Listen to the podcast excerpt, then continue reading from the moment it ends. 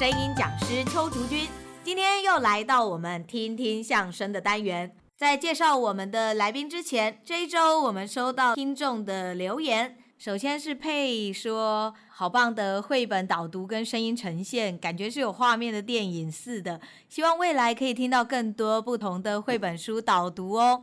非常谢谢佩的支持跟鼓励，我们未来会介绍更多有趣的绘本书给大家。另外还有 Patty John 所问的一个问题是说，请问你说的伸展运动是书上第几页？是基础伸展运动吗？谢谢 Patty 购买我的书。我说的伸展运动的确，基础伸展运动甚至于进阶伸展运动都是可以做的。上一集提到的伸展运动，并没有局限于书上写的这些，因为我书上写的这些伸展运动，主要是帮助大家在发声的时候，能够让你的肩颈比较放松。能够让你的上半身是比较舒服的，因此我们把这些伸伸展运动列在书里面。可是，如果各位是在运动的时候做的伸展，请你使用了哪个部位的肌肉，就请你那个部位要伸展。我们书里面的不管是基础伸展还是进阶伸展，都是可以使用的，只是各位还是要依据不同的运动来做各种不同部位的伸展。谢谢两位听众的留言。如果大家有什么问题，或者是有什么话想要对我们说的话，都很欢迎留言给我们哦。我们这一周依旧是邀请到我们的相声博士，也就是我们的丑人张丑哥。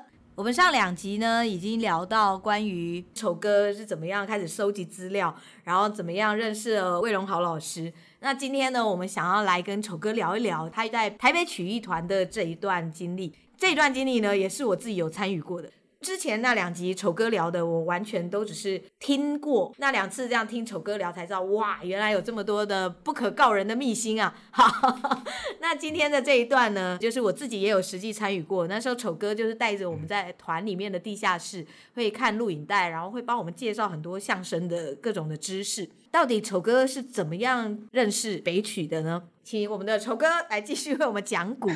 其实这一段我有一点模糊了。最早的时候，那时候台北曲艺团那时候应该是曾凯。曾凯最早本来也也有想要拜魏老师，曾凯也跟魏老师很熟，跟北曲会熟，其实是从那一边开始。可是事实上，北曲那时候兰姐是尤其兰兰姐，兰姐应该更早。那所以那时候我跟兰姐认识的时候是在翰林。嗯嗯嗯嗯。一开始最早的时候，那时候应该冯一刚他们都还在翰林，可是那时候他们都不认识我。是，你知道一个人封这种。要收集资料哈，魏老师那边后来不是过世了吗？就没有来源啦。我当那时候后来，其实台湾后来我回来之后，那时候短波已经不行了，杂音很大，然后我也摸不清楚。其实大陆那边那时候也开始他们所谓的改革开放嘛，所以他们的一些节目，相声节目、曲艺节目越来越少。相对也少了，那也没那么多东西好录了。那那时候我就发现另外一个来源就是，我上次讲说我冯翊纲人家一头栽进去就做了。嗯嗯嗯。另外一个真的就是我也是蛮佩服，就是一头栽进去做的就王正全，他真的拿这个当职业，就就一头栽进去，他就弄了翰林。然后那时候翰林就开始，他也试着就会有收集大陆的资料。那时候翰林应该还在通化街，是印象好像也是一个地下室吧。然后你知道我就多不要脸嘛，我就拿一个，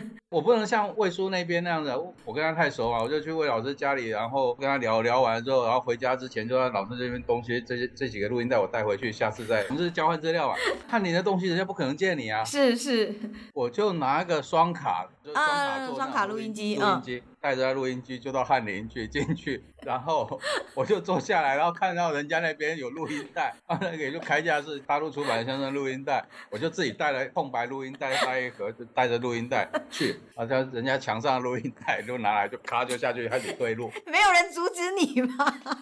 没有，人家搞不清楚你是谁啊。然后那时候兰姐很帮忙，那时候当然王正权也就是认识，可是也是就是打个招呼。然后我那时候当然一开始是说啊，我收集资料啊怎样怎样，然后当然人家就说啊无所谓啊，他也不 care 啊。嗯嗯嗯嗯。有这种疯子想要收集资料，人家也人家也不在意啊。我就开始就是这样录。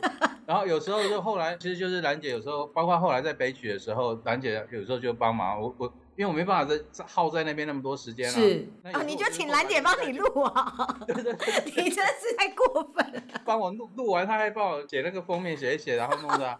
哦，对，兰姐真是巨细靡遗，真的。那后来慢慢大家就成立自己的团嘛，翰林那边就没有去了，没有去就开始就到北曲了。那一样也就是一样不要脸啊，就是进去就是开始郭哥他们也不管啊。就进去去录，然后北曲我比较少，是我坐在那边录北曲那一段，就都是资料，都是就是兰姐，反正兰姐都会帮你弄好好啊。对对对对，然后包括有一些书也是北曲那边有一些书，大陆来的书籍，我跟兰姐说，那他就帮我拿去影印。对对，兰姐的服务最好。我就隔段时间就去取货，就拿录音带回来，然后拿书回来这样子啊。真棒。那就混久了，当然就郭哥他们那边都熟嘛。刚刚你提到，我们就就在那边看录影带啊，这些活动。应该是兰姐邀请你的，对不对？因为我记得那个活动好像。也是兰姐发起的，就是他开始弄看，那那时候因为北曲那有那些资料，所以刚好那时候就是天津录了那一批传统相声的资料，嗯嗯，嗯，嗯，嗯，然后就就这样子去看，是因为后来就是曾凯他们那时候耳金啊、侯冠群他们就拜了吴兆南老师，他拜吴老师，然后后来他们不是每年吴老师回来演出，那那时候他们的吴兆南相声剧艺社还没成立，所以刚开始回来的时候都是跟北曲合作，然后那时候因为我还在台北工作，只要吴老师回来，他晚上在酒店没事情嘛。我就是我去陪他喝酒，原来你们是酒友。对对对对对对啊，他他后来他自己不喝了，每次他回来然后就找我去的时候，他就是要叫我喝酒啊。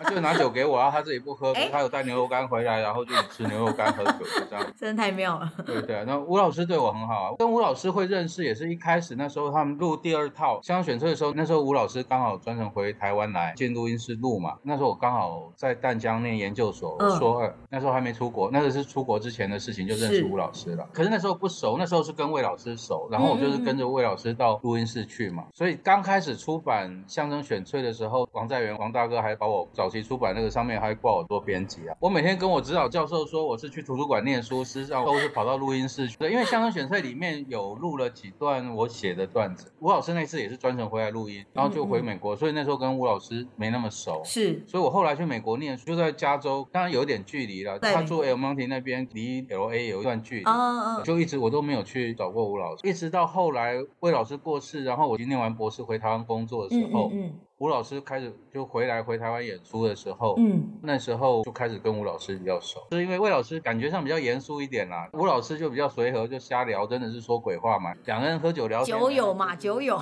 酒友，所以吴老师就是比较好啊。吴老师他每次回美国，然后他再来的时候就带资料给我，我那边有一本合词的相声集，他他带回来给我，他把他那边收的资料给我啊，直接把他收藏资料给你。对，他对相声资料可能不是那么在意，所以他可以随便给。对啊，要不然他应该给我他那张大千的话，他有很多张大千的真迹啊。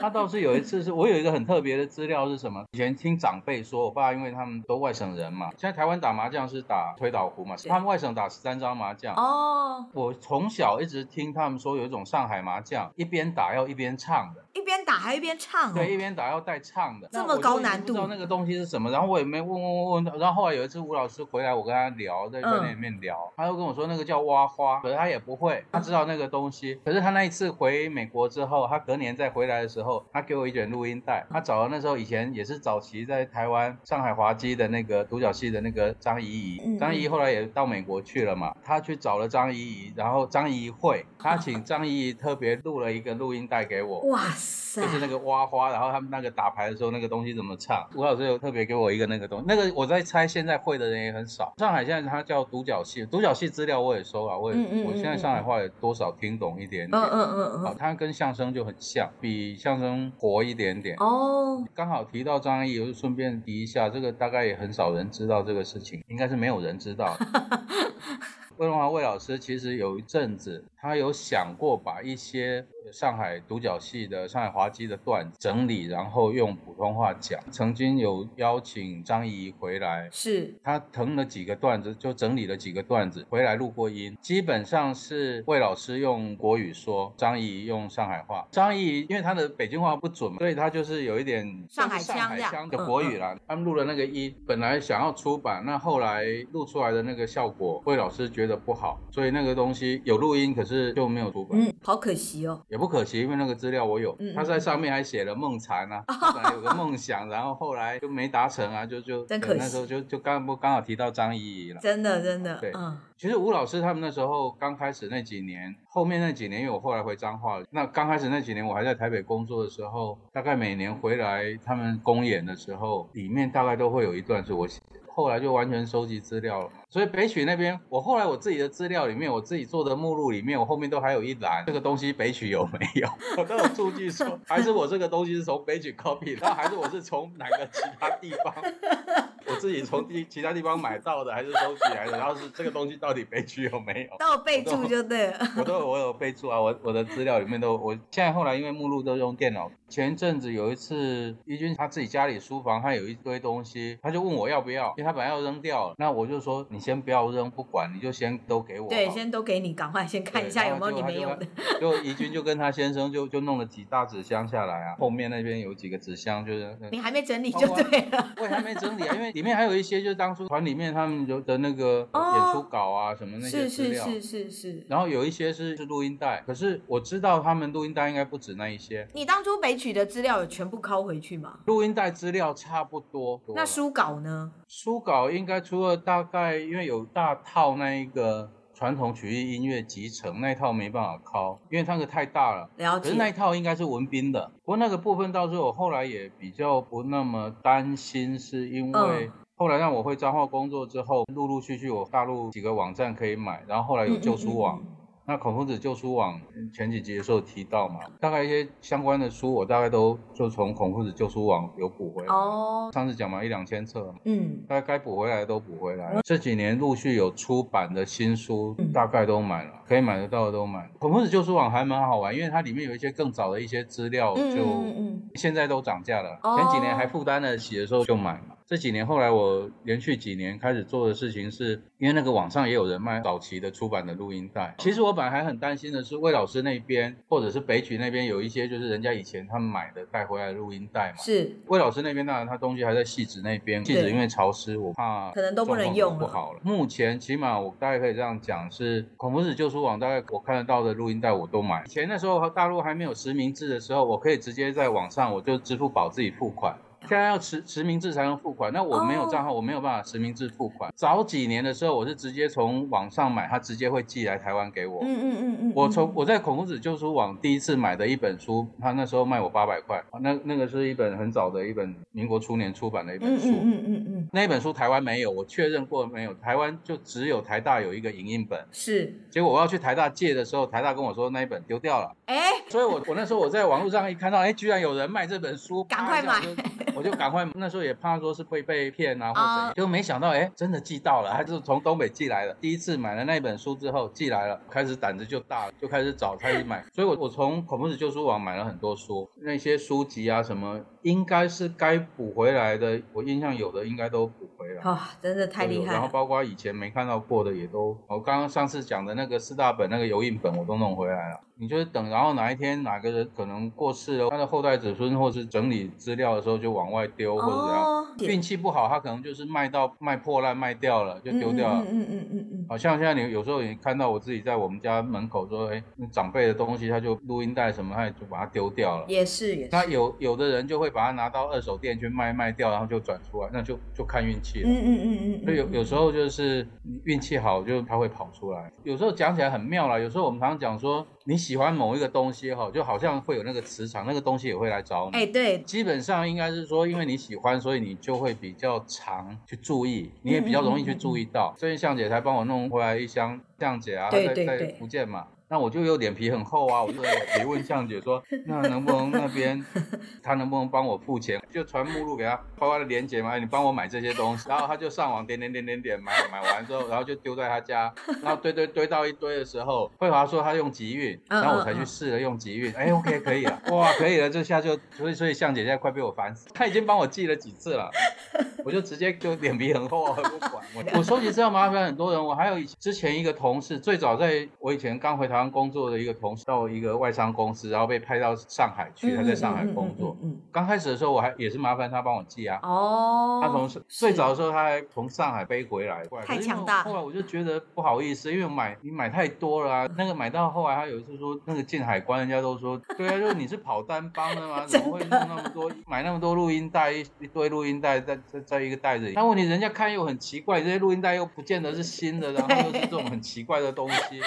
你要卖谁都不知道，因为没有人听啊。现在谁听那东西？可是你就知道，那就很麻烦啊。因为我后来就想说，那如果能记，就尽量都用记的。那早期是从大陆开始有网络网购。有一些网都已经被收购掉了，或者是就像卓越网啊或什么，然后现在当当网，当当网还在，固定就是跟这几个网站买书啊、oh. 买资料寄过来。那后来这些网很多就收掉，那收掉，在我现在主要就会从旧书网跟几个，包括台湾露天啊，露天拍卖网也有，有一些海外的，我上次还跟新加坡买了一个，买了一个马季的录音带，那个白骨精现形记那个录音带，那个录音带其实我们都有录音档啊，什么都有，其实我有光碟啊。那你为什么还买？我就是要那个录音带，我要。那张封面，球哥，你真是已经相声成痴了，我觉得就，好玩啊！哎，刚好看到啊，我说，哎，居然有那张那他因为那个封面就画的蛮有意思的，很想要啊。其实我考虑很久，考虑了一两个月，然后那个东西也卖不掉。好啦，那表示就是你的啦。